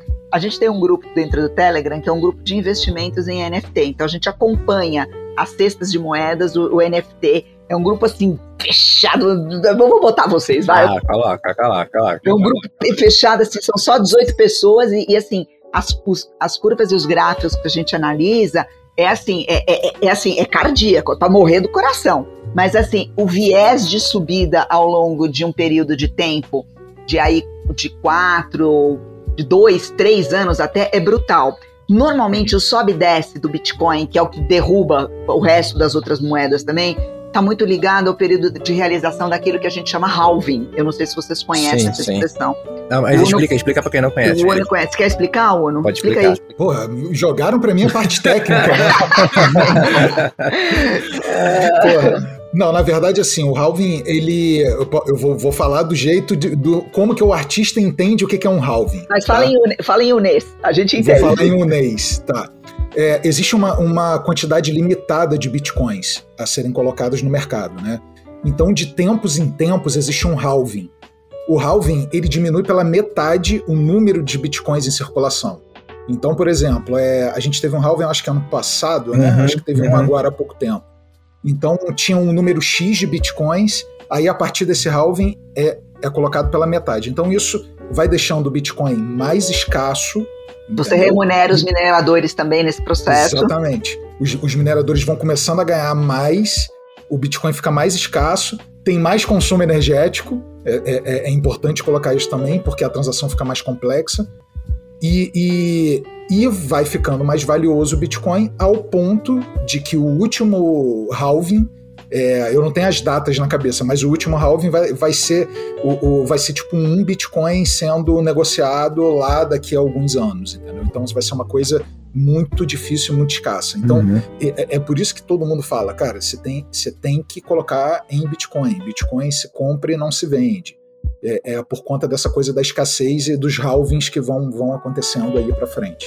Como se fosse uma inflação negativa, né? Já programada na moeda, né? Exatamente. Agora, ó, isso aqui é uma explicação de um artista, tá? Não é de um técnico em blockchain. Mas é basicamente por aí, é basicamente isso. Mas deu para entender, deu para entender é. o que significa. É, essa moeda do Iketinum, que é o HDAO, já tem gente falando lá, vai valer mais que o Bitcoin, porque ela só tem 600 mil no mercado, então por A mais B... Já vou correr para lá, já. Ah, cara, essas teorias, é, é. essas teorias a galera vai, cara, vai levando, né, isso aí. Não... É. Mas, é, mas é, é, é, muito louco isso. É, eu sempre gosto de falar, cara, que eu, eu tô... Eu, eu comecei a estudar o mercado financeiro ano passado, né, no mercado tradicional e tal, não estudando blockchain, mas comprando comprando é, é, cara, comprando Ethereum, comprando Bitcoin, e, e, assim, experimentando, botando, cara, 200 reais, 100 reais, uma coisa muito ainda. Você fala, cara, eu vou botar um dinheiro ali porque eu tô com medo de perder, mas eu quero ver o que, que é que vai acontecer. É, uhum. e, fui, e fui vendo que o negócio foi melhorando, foi melhorando, foi melhorando. Aí, eu, com o tempo, cara, você vai começando a ganhar confiança, uhum. entendeu? Confiança no investimento em criptomoeda. Ao ponto de hoje eu consegui comercializar minhas artes em cripto e conseguir entender quando que é legal comprar Bitcoin, quando que é legal comprar Ethereum e, e, e, e comprar de uma forma segura, sabe? Falo assim, cara, beleza, eu vou comprar isso aqui vai, vai valorizar, ou se desvalorizar, ok, eu vou segurar, entendeu? Então você começa a ficar confiante teu. Eu entendo, é, voltando para o nosso assunto aqui do podcast, que o futuro disso tudo vem muito em cima da confiança do, do nosso uso da blockchain, entendeu? Então, quanto mais a gente usa, quanto mais a experiência dentro da blockchain for, for feita, é, e, e, mais fácil a gente conseguir caminhar dentro disso, mais o futuro será promissor. Mais a história lá da, da, da debandada para blockchain, porque é, é, é, é, bem isso, sabe? É bem, é bem uma coisa de, de facilitar o uso, né? Hoje, eh, se eu, se eu ligo pro meu pai e falo assim, pai, compra uma arte minha lá, ele vai levar uma semana, eu acho, ele não vai conseguir, entendeu? Uhum. É difícil, cara, até explicar para ele o que, é uma blockchain, o que, é um MetaMask, o que, é um Ethereum, que ele tem que botar para exchange, depois jogar para MetaMask. Cara, só esse rolê é muito difícil, entendeu? Então eu acho que isso tudo ainda vai passar por uma fase de, de facilitação até todo mundo começar a usar, entendeu? Então é, é a gente está aqui mesmo é, dando a primeira, primeira capinada no quintal, né? É, acho que é bem isso. É, agora, um, é difícil, eu concordo, é a grande barreira de entrada, toda essa história técnica de carteira, comprar cripto, mas ainda é mais fácil do que se eu quisesse vender uma arte para uma pessoa que está em outro país, uma arte antes do blockchain. Só para eu ter visibilidade para esse cara ver meu produto, para saber se é, se, é, se, é, se é, físico, se for digital, como é que vai ser o contrato. É que eu acho, é que, eu acho olha, que, o, que, o, que a questão é o seguinte: não é a facilidade tanto o que impede essa virada massiva, essa adoção massiva do NFT, até como uma ferramenta de, de investimento, de consumo, né, de, de, estabelecimento de uma economia doméstica, não é nem a dificuldade do artista em acessar, em, expor, é a dificuldade do usuário final, do, da, da pessoa física, em orquestrar todas as etapas e os processos necessários para você entrar dentro desse mercado. Então, assim, Sim o cara tem que entrar numa corretora, comprar Bitcoin, uhum. pegar esse Bitcoin, converter em Ethereum, mandar pro Metamask, do Metamask você manda pro site do leilão, aí, né, pro, pro, pra galeria, aí você compra, aí você volta, coloca na Metamask de novo, aí você perdeu as duas, tuas 12 seeds no meio do caminho, você chora porque você tem 500 milhões. Pô, assim, é uma desgraça, meu. É, é uma desgraça. É, de frase já era. Senta não, per chora. Perdeu o Cid, fudeu, né, meu? Assim, eu perdi a minha, mas eu não tinha nada. Não tem gerente pra ligar, né? Como, como perde esse de frase, Gabriel? Como perde esse de frase? Pera aí, ó. Eu, eu não perdi, eu só não sei onde que ela tá. É, ah, tá, boa. Tá, tá, não, assim, no dia que eu for assaltada aqui de eh, se eu for assaltada aqui em casa, eu quero que leve a televisão, a geladeira, tudo. Mamãe, não me leva a porra do post-it que tá com o Cid pendurado na parede. post-it na parede. Post-it na parede. Parede. Não, você sabe que eu pensei assim, eu falei assim, não, só tem um jeito de eu não esquecer, eu vou fazer uma tatuagem. Perfeito. Assim, mas aqui no Rio de Janeiro é capaz de arrancarem meu braço e levar meu braço. É, não é. Arrancar a pele. Eu acho que assim, a gente vai, e aí puxando um pouco da sardinha, porque eu acho que vai acontecer, a gente vai ver muito rápido as grandes corretoras e, e, e adotarem sistemas de criptografia biométricos mesmo. É, eu, eu, brinco que assim, o melhor do mundo era, era o celular poder snifar o DNA, né? O teu celular cheirou teu DNA, é, a tua relação com, com, com senha está resolvida. Mas a gente está caminhando para um, um mundo onde, por exemplo, o roubo de senha é muito mais valioso que o roubo da, da criptoarte ou a duplicação da criptoarte daquela pessoa. Então, os artistas eles têm que fazer dois movimentos, eu acho, na verdade. Eles têm que pressionar fortemente para uma simplificação da entrada do usuário no, nesse sistema de consumo da arte. Então, assim, tá muito difícil para a pessoa física entrar, entender o passo a passo que ela tem que fazer. E uma outra coisa que os artistas têm que fazer é entender que na relação de posse, compra e venda, talvez é, é, é o jeito de ganhar dinheiro ou o jeito de perder dinheiro é, implique em outras coisas que não seja comercialização da arte propriamente dito, mas tudo aquilo que está na comunidade ao, ao redor daquela arte tem a segurança, a simbologia, a compra e venda, a quantidade de vezes que o artista vai permitir que aquela arte seja mercadejada, tudo isso tem que ser muito bem refletido. Não pode, é, o artista não pode ou não deveria, pelo menos, aderir sem refletir pesadamente em todas essas etapas. Que final, no final das contas vai bater nele de novo, tá? Como consequência é, de não ser dono de um mercado o dono de um pensamento, e sim é a reboque do que outras cabeças, principalmente tecnologia e mercado financeiro, estão querendo impor. Então, acho que, assim, por isso que eu falo, artista, estuda tecnologia, vai fazer o curso do Alexandre, pelo amor de Deus, e vão aprender tecnologia, porque, assim, é obrigatório que vocês têm que fazer. Obrigatório. Não, é, se, se, se a galera tá achando entrar no meio de NFT e criptoarte difícil, tenta, eu venho de arte tradicional, tenta entrar numa galeria de arte fazer uma exposição. Eu desafio qualquer um aqui a fazer, quem já fez, sabe o quão é difícil organizar e fazer uma vernissagem. É uma coisa extremamente difícil entrar em contato com os curadores, entrar em contato com os donos de galeria e conseguir fazer uma exposição, mostrar sua relevância no mercado. É extremamente difícil. Então, hum. assim, eu acho que é a oportunidade perfeita. Eu trabalho com cliente, eu sou freelancer, e é a oportunidade perfeita de vender a arte que ninguém encomendou, ninguém pediu. É a sua arte, como o Uno falou aqui, do jeito que você quis, que ninguém nunca deu valor. Uma comunidade está aí dando valor para um bando de artista que não teve chance antes de mostrar sua voz como ela é, sem ninguém metendo o dedo diretor de arte, cliente e diretor de publicidade. Então, eu acho que é a primeira vez que nós, artistas, temos a oportunidade de mostrar nossa voz e ver quanto ela vale no mercado mesmo e se dá valor quanto a isso, né? É, eu tenho uma pergunta para Ana e para Alexandre. É, eu tenho visto, eu tenho acompanhado bastante, eu tô, eu tô parecendo o, a, o tio do zap da CryptoArt com o Fast com o Uno. A gente tem um grupo e eu fico mandando coisa, eu tô fascinado. Desde fevereiro eu tô fascinado, assim. É, e eu tenho visto que é, como se baseia a, a comunidade de criptomoedas. É, é descentralização da parte financeira. É o que se baseia, o, to, o top é essa anarquia, como a Ana falou, de, Ana falou, de que você não tem ninguém é, mandando nisso. Só que nas últimas semanas a gente tem visto que isso não é bem verdade. Por exemplo, o Elon Musk fez dois tweets essa semana que mudaram os rumos do, do mercado financeiro de criptomoedas. E eu queria perguntar para Ana e para Alexandre o quão verdade é isso dessa essa descentralização. A China, por exemplo, se eu não me engano, ela tem a maior parte do, dos computadores de mineração.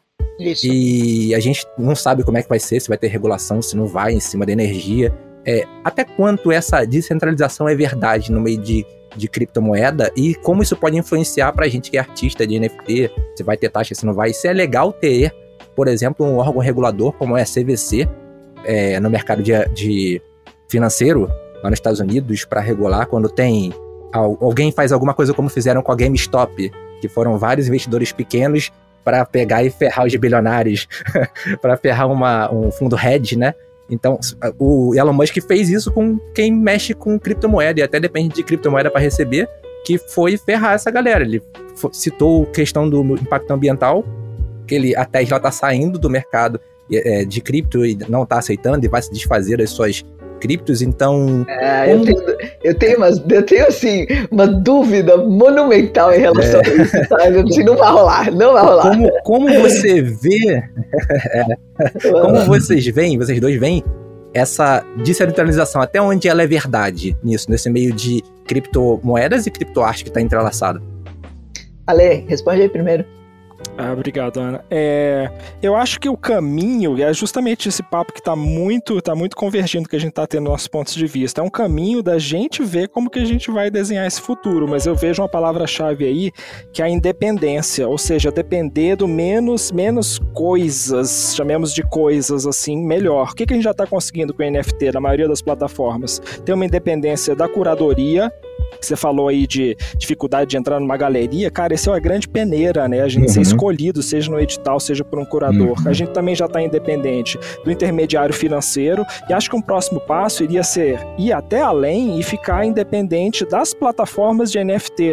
A gente tem um artista e pesquisador, desenvolvedor, o grande pioneiro das, das criptoartes brasileiras, que é o Nino Arteiro, e ele é muito generoso, tem publicado, é disponibilizado para outros artistas também, é, tutoriais, aulas, esquemas falando como você pode fazer o seu próprio contrato de NFT, colocar no seu site de WordPress, no seu Maneiro. blog é muito legal, sem ter que depender da plataforma. E, é, você, assim, acho que com dedicação faz esse tutorial, mas é uma coisa que está ficando cada vez mais, mais simples, né? Olha a gente lá atrás, estava dependendo da plataforma do Orkut para colocar nossas artes. Acabou o Orkut, vai tudo por água abaixo.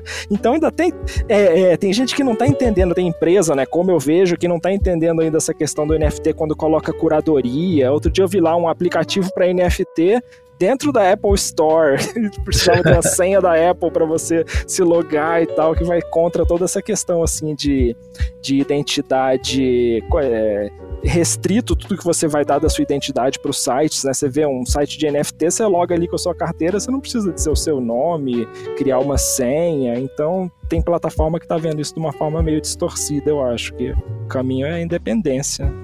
Eu, eu acho que a gente está no meio do, come, do meio do princípio do zero bala de uma guerra sangrenta, sangrenta, sangrenta, que a gente tem entre diversas forças é, mundiais da sociedade. E quando eu falo forças da sociedade, é grandes empresários como Elon Musk têm interesses em, em, em, eventuais subidas ou baixadas do Bitcoin.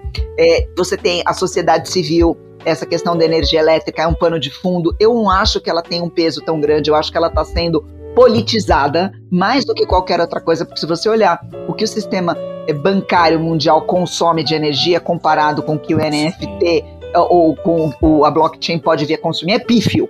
Se você olhar no, no, no o composto Sim. geral, é pífio. Mas ok, vamos respeitar. Então você tem é, o mercado financeiro, você tem entidades governamentais, você tem interesses privados, você tem a sociedade civil no meio, você tem grupos anarquistas no meio do caminho, e são 500 milhões de narrativas distintas tentando estabelecer é, quem confia em quem e quem que vai dominar essas narrativas. Se trata de domínio de narrativas, né? Eu, a única coisa que eu não quero é isso que o, que o Júlio falou, um órgão central, tipo uma, uma, uma comissão de valores mobiliários, uma CVM, para poder é, orquestrar essa. Que aí acaba o que é o, block, o conceito da blockchain. Acaba o conceito da, da, da, da, da comunidade desinterfaceando. A gente não pode ser é, é, ingênuo.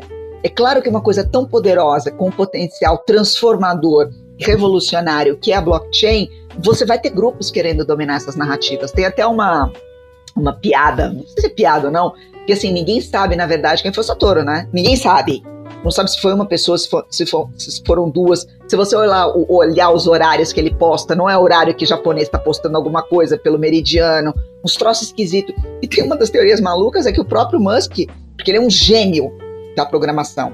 O, o Musk é um gênio, assim, o cara é um gênio com G maiúsculo em todos os aspectos.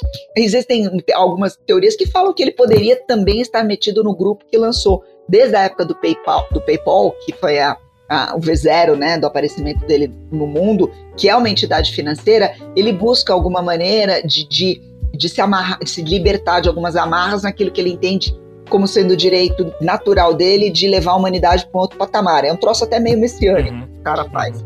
Então eu acho que assim, é, não acho que vai conseguir controlar.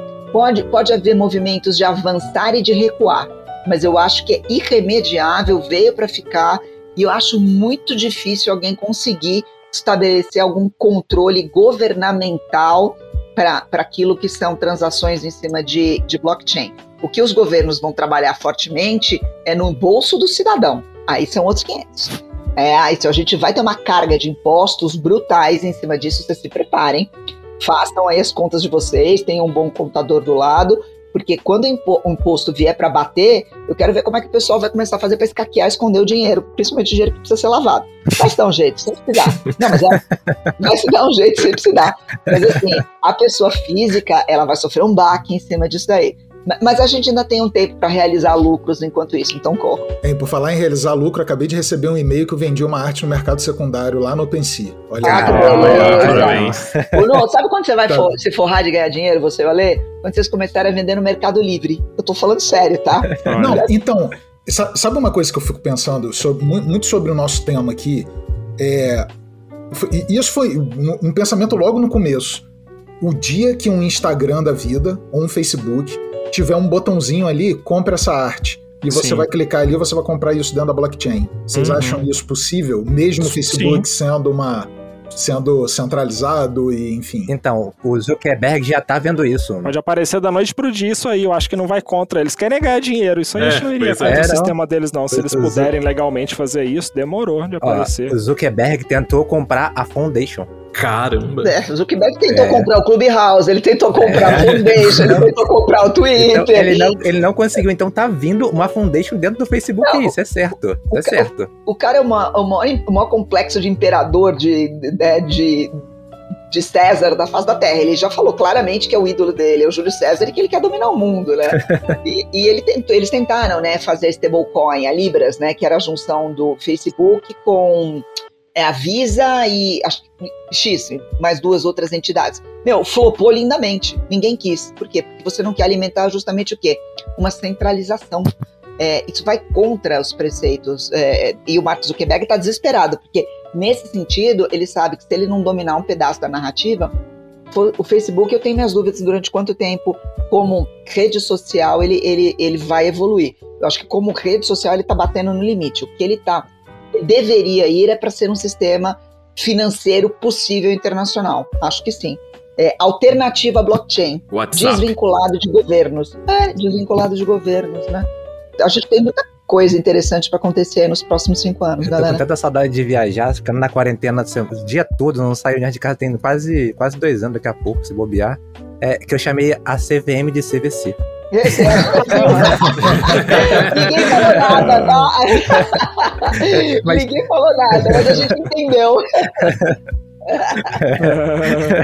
é, mas vocês não acham que, é, que não ter essa agência reguladora não, não evita, é, no caso, ele favorece esses agentes externos como Elon Musk de movimentar e testar o mercado e brincar com o bolso de outras pessoas justamente por não ter ninguém, nenhuma agência reguladora que mantém o preço. Bateu assim o preço, o Bitcoin estava 60 mil, bateu 51 mil, opa, travou aqui, entendeu? Igual acontece com as bolsas é, no resto do mundo. Não Mas acho será que isso, que isso é não é porque tá no começo de tudo? Eu acho que quando isso se tornar maior que ele, maior que quando todo mundo aderir, ele vai poder twittar, vai poder espernear à vontade que tá, você tá falando isso, mas o meu real vale o real. Igual você tá falando que o real não vale nada, hoje em dia não tá Exatamente. valendo, mas para mim ele continua valendo. Então vai ser do valor que a pessoa vai dar aquilo que vai valer mais do que, sei lá, um tweet dele que hoje em dia não tá que tá desestabilizando temporariamente assim o Bitcoin ou criptomoeda. Os números são tão colossais, eu tô de acordo com você, Gabriel. Os números são tão colossais porque a gente está entrando num patamar onde a escala matemática tem um fenômeno na física que se chama emergência, tá? E já, vocês já vão entender porque eu estou atrelando uma coisa com a outra. É, a escala matemática, quando a gente está falando de relações globais, ela faz toda a diferença. Na física tem um, um, um negócio que é o seguinte: você pega uma, uma, nuvem de gás, ela é composta por milhões de moléculas. Você consegue pegar uma molécula e prever o caminho dessa molécula do ponto A para um ponto B com razoável grau de assertividade. Você faz uns cálculos matemáticos e físicos em cima disso. Você pega o caminho de uma molécula e você consegue prever de onde ela está para onde ela vai estar. Tá. Você não consegue fazer isso para bilhões de moléculas acontece um fenômeno que se chama emergência. Na emergência, aquilo que unitariamente solto você consegue prever, na hora que se aglutina, ele deriva em um comportamento que é literalmente impredizível. Então, o Bitcoin, a blockchain e todas as moedas alternativas, elas têm que chegar nesse número que permite emergência. Elas caminhando de uma tal maneira tão fortes, tão fortes, que você não tenha um ou outro, você vai ter um conjunto de atores globais pressionando, mas um, uma pessoa, uma empresa, uma entidade não vai conseguir derrubar por causa desse fenômeno da emergência. E por isso que tem, por isso que tem que assim, tem que soltar manada, tem que abrir as portas lá, a porta do Uno, né, do anjo dourado lá tem que abrir para a manada passar tem que emergir esse comportamento que é um comportamento imprevisível, que aí o Elon Musk não puteia mais com a gente. Mesmo ele tendo, ele tendo bilhões em Bitcoin ainda vai ser, ainda vai essa exponencialidade, essa a, a, ainda é, ele não conseguiria mais mexer no mercado como ele mexe hoje? Ele consegue, mas não, não é, eu não acho que pelo fato dele ter muito Bitcoin ou ter pouco Bitcoin. Os interesses do Elon Musk são outros. Ele quer ir para Marte, ele quer ser Dodge, né? Ele uhum. quer ser o imperador. É o outro maluco, né? Que eu adoro ele, assim, casava com ele fácil se ele quisesse casar comigo, apesar de ser meio maluco. Até eu. Mas assim. É... Quem nunca, né, Gabriel? Quem nunca? Vamos chegar no acordo, gente. A gente reparte que eu amo. E aí, é, ele quer ir para Marte, ele quer, ele quer autonomia para poder investir massivamente. E o Elon Musk ele precisa de muito recurso, porque tudo que ele se propôs para fazer é extremamente caro você precisa de, lucro, de um lucro avassalador, você precisa de um saldo de algumas centenas de trilhões de dólares para poder alavancar isso daí. Então ele brinca um pouco com o mercado também, eu acho, porque ele vai gerando liquidez para ele investir onde realmente ele quer e precisa investir, que é ter esse, essa liquidez focada em sair fora da terra. E, gente, eu sei que não é o tema da gente, mas pensem, dos 10 grandes trilhardários da face da Terra, das, das, das 10 grandes empresas trilhardárias da face da Terra, vocês estão investindo em viagem espacial. Isso fala alguma coisa, né? Isso fala alguma coisa. Uhum. E assim, é, é, é o produto certo, a viagem espacial, com o sistema financeiro certo. Porque o dólar, sistema financeiro tradicional, governos tradicionais não conseguem suportar essa escalada humana de desenvolvimento. A gente precisa de recursos para isso. E lembra que dinheiro não é dinheiro, dinheiro é fé no futuro, né? Então, assim, o Elon Musk é louco, mas ele não é tanto assim. Ele não vai afundar com nada que é tão precioso. Assim. E alinhavando com os NFTs, a humanidade querendo ir para Marte, não dá para levar a Mona Lisa na espaçonave, né? Então, o NFT encaixa aí perfeitamente. vai lá. Explodiu a mente agora. No, no, relógio, né? Leva um servidor pronto, levou todas as artes NFT acabou. Não, mas a gente tá brincando, a, a gente tá brincando, mas o NFT, por exemplo, ele tem uma pegada de ser a arte ideal para o mundo onde o ser humano está deixando de ser homem, né? A gente, é, nessas aulas que, que o Uno pode estar tá participando, que de vez em quando, quando ele consegue ter um tempinho, ele entra, uma das teses principais é que nós, seres humanos, estamos na beira de uma separação filogenética. O que é uma separação filogenética? A gente acha que a humanidade sempre foi uma, né? A gente sempre achou que o Homo sapiens fosse é, o final de uma cadeia evolutiva. Imagina, uhum. a gente era sapiens, neandertal, desoniviano, florenses, nós éramos pelo menos seis ou sete espécies de sapiens convivendo simultaneamente, se mesclando entre si. E assim, por um acaso evolutivo é que o sapiens virou, porque podia ter sido virado outra coisa. E o que acontece? Essas pressões é, porque a cultura é o nosso sexto sentido, né? Por isso que o artista é tão importante, porque a gente tem olho, a gente tem tato, audição, é, paladar, a gente tem cinco sentidos e tem, tem, o sexto sentido que é a consciência, perdão, e o sétimo sentido que é a cultura. A cultura é o, é o sentido externo materializado no corpo humano. E cada vez mais, como a gente não está submetido a pressões naturais, a cultura e a consciência ganham status dos dois sentidos mais importantes na relação do ser humano com outros seres humanos. Então, e o NFT, ele é o produto certo numa sociedade onde a cultura tem um aspecto de relevância brutal na mediação é, do, do, contato humano, cada vez mais. É, então, assim, é, é a arte ideal para o mundo da biogenética, do mundo onde o ser humano está provavelmente se separando em alguns filos, e um desses filos é o filo que vai para Marte. Vocês não têm dúvida, se a gente for para Marte e o povo ficar lá, eles não vão ser humanos, eles vão ser marcianos, galera. E assim, o corpo deles vai mudar. Em paralelo aqui na Terra, a gente também está mudando o nosso corpo. Eu tô vendo óculos do Gabriel aqui. Quem, ó, quem tá no podcast, vocês não estão vendo o vídeo, mas eu tô, tá? o Gabriel, eu, se você vê o cabelo e o olho do Gabriel, e, e talvez o Uno use lente de contato, talvez o Alexandre tem uma prótese no joelho, eu tô, tô, tô dando um exemplo. Nós já somos biônicos, a gente já uhum. modificou a nossa relação com a natureza. E assim, uma arte digital, ela te permite insondáveis e, limites que não existem, né? Você trabalha da maneira que você quiser, que puder e quiser, porque você não está limitado, é, a, a, você está limitado, obviamente, ao, ao tipo ainda de, de, de, ferramental, o tipo de, não, não vou dizer o tipo de estética, mas o tipo de ferramental de construção. Mas tirando isso, você pode ser aquilo que você quiser, você pode vender como arte aquilo que você entende como a cultura mais expressiva do ser humano. Cara, isso é ímpar na história da humanidade. Ah, é Deixa eu te falar uma coisa. Isso que você está falando é, é, é, muito verdade mesmo. Eu, eu venho desse, desse background de arte muito pelo meu pai e tal. Meu pai, artista plástico, e sempre, cara, tinta, né? Na casa inteira, parede pintada e isso tudo muito vivo na minha, na minha vida toda quando criança e, e, adolescente. É, eu, eu, depois que eu vim morar no Rio sozinho, eu vim me desenvolvendo muito na, na computação gráfica exatamente por uma oportunidade mesmo, sabe? Então, assim, é, eu trabalhar na tablet, no tablet aqui e trabalhar no computador é, cara, para mim é muito mais prático, é mais limpo, é, tem, tem uma série de questões, entendeu? Que me, que me colocou para trabalhar dessa forma.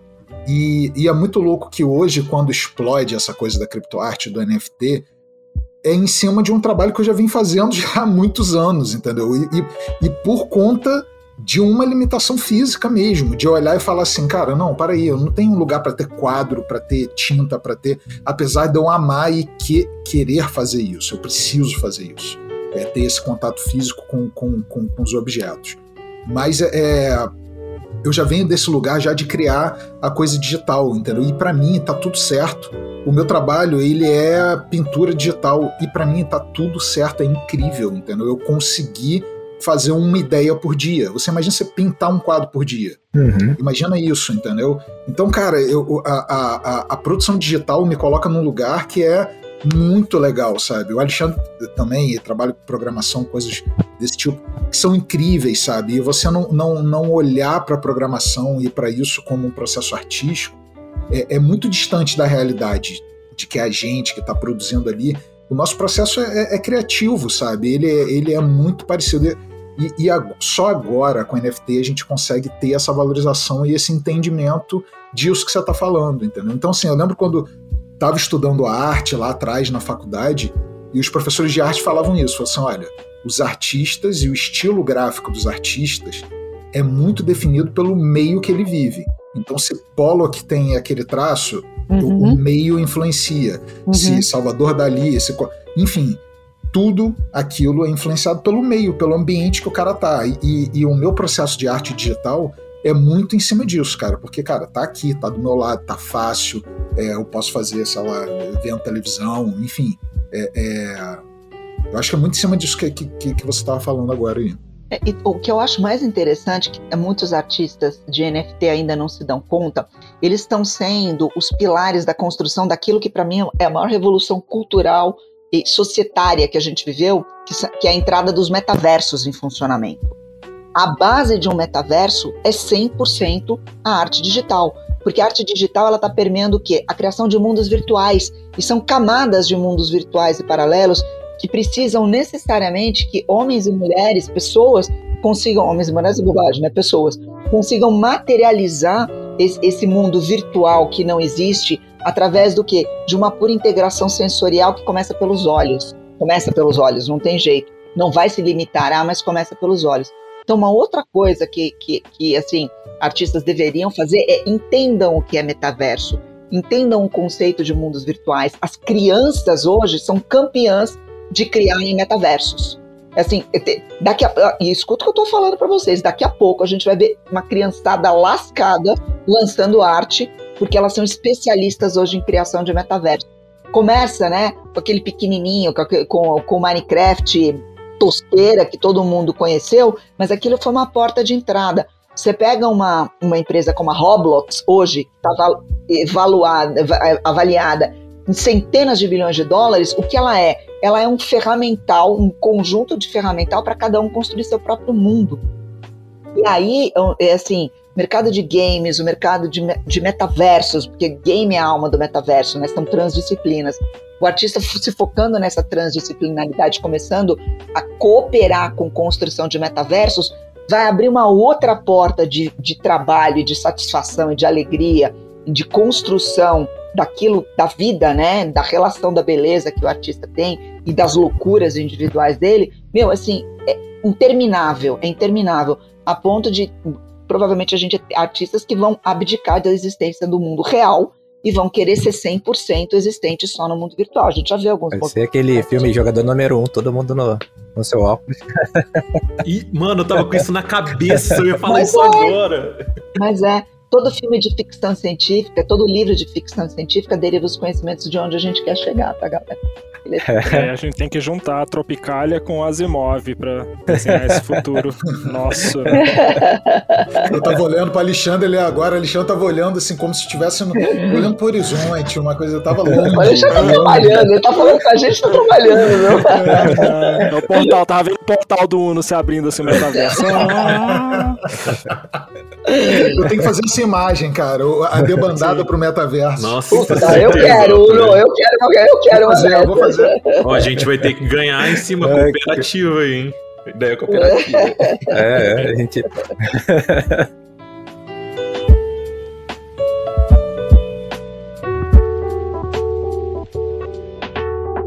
É, a gente tá aqui conversando e, cara, minha, minha mente tá explodindo aqui. Espero que vocês também. Eu vou chamar esse time de novo pra outro podcast, porque, pô, eu tô, Nossa, tô aqui fascinado. É, a gente tá chegando aqui no final do podcast e tem uma parte do podcast chamada Unhide Indica. A gente pede pros convidados indicarem um livro, um filme, um jogo, qualquer coisa. Não precisa ser relacionado ao arte, à arte, não precisa ter relacionado ao podcast. Então, primeiro em ordem Alexandre, Ana e depois Uno. Cada um pode indicar uma coisa aí pra gente. Eu acho que está um momento maravilhoso para a gente mergulhar em ficção científica. Eu acabei de falar do, do Tropicália, as leituras de Hélio Sikas são muito pertinentes, da arte saindo do plano do quadro, mas eu falaria uma coisa de uma ficção científica. Dei uma olhada num conto do Asimov, hoje em dia é fácil de achar até em audiobook no, no YouTube, é, a pergunta mais importante. Meu, eu amo esse conto! Eu amo, Alexandre! Ai, mandou muito bem! muito bem! Que maravilha! eu não conheço, vou ter que ver Nossa, isso. Nossa, eu vou ver hoje depois dessa reação dela. É curtinho, 15 minutinhos. É, 14 páginas. São 14 páginas. É, meu, é fudido. Ai, que delícia. Amei. fala o nome de novo. Calma aí que fala o nome de novo. Isaac Asimov, a pergunta mais importante. É, calma aí, calma aí. É a última, é a pergunta mais importante ou é a última pergunta? Vai no Google, vai não, no Google, é porque que, te, é, então, que já falhou. Mas tem, eu tenho que colocar lá no link, eu tenho que colocar lá pra galera. Última, né? Então, a última, lá. Peraí, deixa, ah, então deixa eu ajudar. O, eu vou colocar lá no link, eu vou colocar lá no link. Peraí que eu tô botando aqui no Google. Achei um audiodrama, última, galera. Vou colocar. A última pergunta. A última Nossa, pergunta. gente, tô curioso. Acabando pergunta. aqui, eu já vou a ver. última pergunta tem uma bebedeira aí no meio do caminho monumental nesse conto. É, é, o diálogo, os diálogos estão ótimos. Achei um audiodrama aqui, cara. Vamos escutar depois aí, vamos escutar depois. 1956. Isso, é, é assim, é de 1956. Vai fazer um século. E, ele, e esse conto não perde a atualidade. Ele é incrível. É, a história dos supercomputadores conectados, quase conscientes, decidindo. Nossa, tem muitos elementos ali que de 56 para cá, acho que revieram a superfície. O nome do, dos computadores do Isaac Asimov em todos os livros dele é sempre o mesmo, Multivac. sempre. Não é, Ale? Os Multivac. Legal, sim. É. Eu sou fãzaça de Asimov, acho que eu já li só tudo nerd dele. Asimov não conhecia ah. esse, cara, olha só. É. Tem alguém mais nerd que eu, ó. É. Adoro Isaac Asimov, adoro. Isaac Asimov, Arthur C. Clarke, é, William Gibson, nossa, umas, tem umas vou trincas aí. Vou colocar o link lá. Ana, sua indicação. Então, eu não vou para uma indicação de ficção científica, porque o Ale já arregaçou aqui na, na indicação dele, então eu não vou competir nisso, não. Minha indicação é um, é um outro livro, gente. É assim, tem que ter. É, é, um livro maravilhoso de ler. E assim, ele, ele, ele vai modificar a relação de vocês com o entendimento do, da humanidade. Chama Sapiens, uma breve história da humanidade. Putz. Esse livro tem que ser lido, ele tem que ser matéria obrigatória no ensino fundamental ou no ensino médio para criançada, porque assim, é um dos livros mais bonitos que eu já vi na minha vida. O, o, Harari, o autor do livro, ele faz uma metanarrativa, ele é um arco, né? Ele conta a história da humanidade desde, que a, desde a época que a gente desceu das árvores e faz um, vem acompanhando tudo isso e faz uma previsão bastante interessante de como vai ser o nosso futuro. E ele, e ele fala isso sobre a ótica da filosofia, da economia, da antropologia, da biologia, da tecnologia da informação. O livro é magnífico. aí eu vou puxar a sardinha para minha, pra minha brasa. As aulas que o Uno gosta, que eu dou, estão em cima desse livro. A gente é capaz de ficar sete horas em cima de dois capítulos do livro do cara, Caramba. de tão bom que é o livro. O livro é muito bom. A professora Nossa. é boa, mas o livro é muito melhor. Você sabe que eu tava. Engraçado, esse livro já tinham. uh, já tinham me falado assim, cara, tem que ler esse livro e tal. Eu já peguei ele na mão várias vezes. Aí ontem, na, na, na tua aula, eu fiquei ouvindo aquilo e falei assim, não, cara, eu preciso ler. Então esse vai ser o próximo. É, é uma E- pena que eu não gravei as E eu acho que é uma leitura, é uma leitura. é, é, ela não é muito técnica, muito Não, densa, não, né? nada. Ele, ele escreve de um jeito super saboroso, ele, ele é bem humorado, ele é debochado, ele dá canelada em todo mundo no livro. O livro é sensacional. O livro é sensacional. Que massa, que massa. Eu vou, vou procurar aqui. Eu- eu- esse livro eu já li, mas foi bastante tempo. Acho que foi no ensino fundamental, acho. Tem que ler de Esse novo. livro- é, Agora com a é outra bom. visão, com a visão de quem tá vendo as coisas que ele falou acontecerem. É que a gente vai ficando velho e a gente vai deixando de, de ser.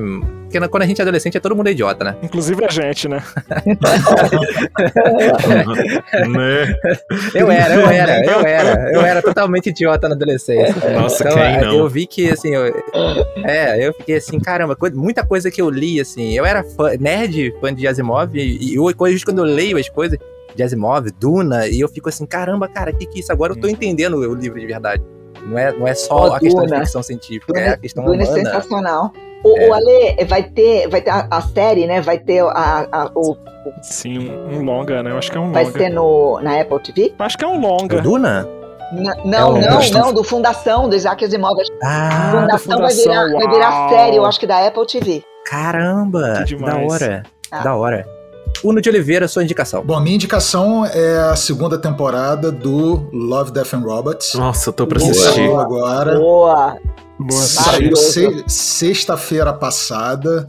É, eu vi um primeiro capítulo, já fiquei chocado. Eles estão fazendo uma pegada bem Black Mirror. O primeiro eu achei, achei fantástico. Nossa, amo Black Mirror. É, então, eu, e, cara, o primeiro, primeiro capítulo do, do Love, Death and Robots eu já, já lembrei muito de Black Mirror, sabe? E, e pra gente que trabalha com personagem, com arte e junto nessa história toda de ficção científica, cara, é A estética é incrível, né, Uno? Uma puta é referência. Puta incrível. referência. É, eu, eu no- na primeira temporada do Love, Death and Robots tem um capítulo específico que se chama The Witness. Eu não sei se vocês sabem qual é Sim, sim, daquela correria. da Muito correria e tal, é, que é do, de um diretor de arte que eu acho fantástico, enfim, Alberto. Diego, né? É. Exatamente. Muito e eu, quando vi esse capítulo, cara, eu vi três vezes. né? Foi, foi, foi quase, quase quando eu vi Matrix pela primeira vez. Foi mais ou menos o mesmo impacto. assim. Caramba. Então, Love, Death and Robots é um lugar bom pra gente estudar, pra gente ver e pegar referência. Gente, se vocês quiserem fazer jabá do site, canal do YouTube, qualquer coisa de vocês aí, pode fazer. Pode fazer que a gente coloca o link lá, mas pode falar também. E isso, eu tô reunindo minhas pesquisas, as obras de arte no alexandrerangel.arte.br. Vou colocar lá, Ana, se quiser falar aí. Eu queria, é, eu não- o meu trabalho é não remunerado e eu faço questão de receber todo mundo amanhã, terça-feira, dia. Que dia que vai ser amanhã? Dia 18.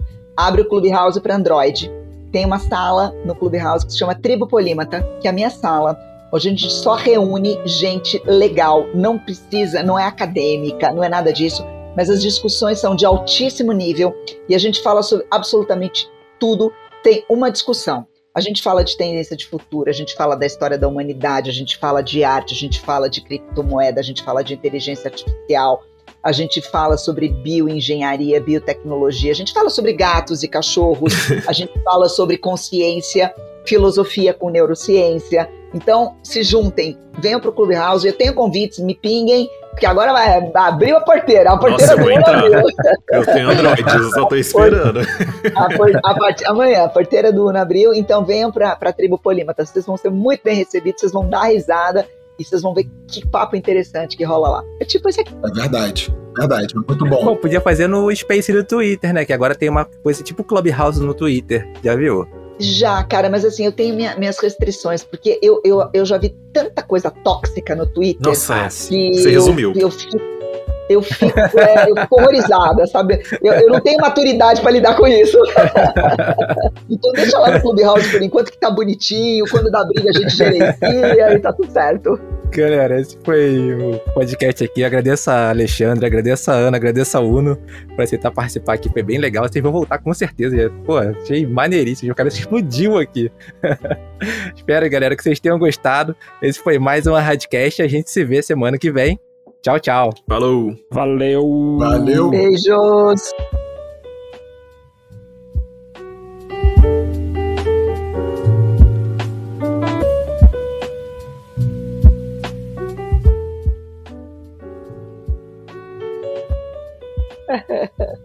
Pronto, Gabriel, pode tirar a camiseta agora. É, pode tirar a camiseta, Gabriel.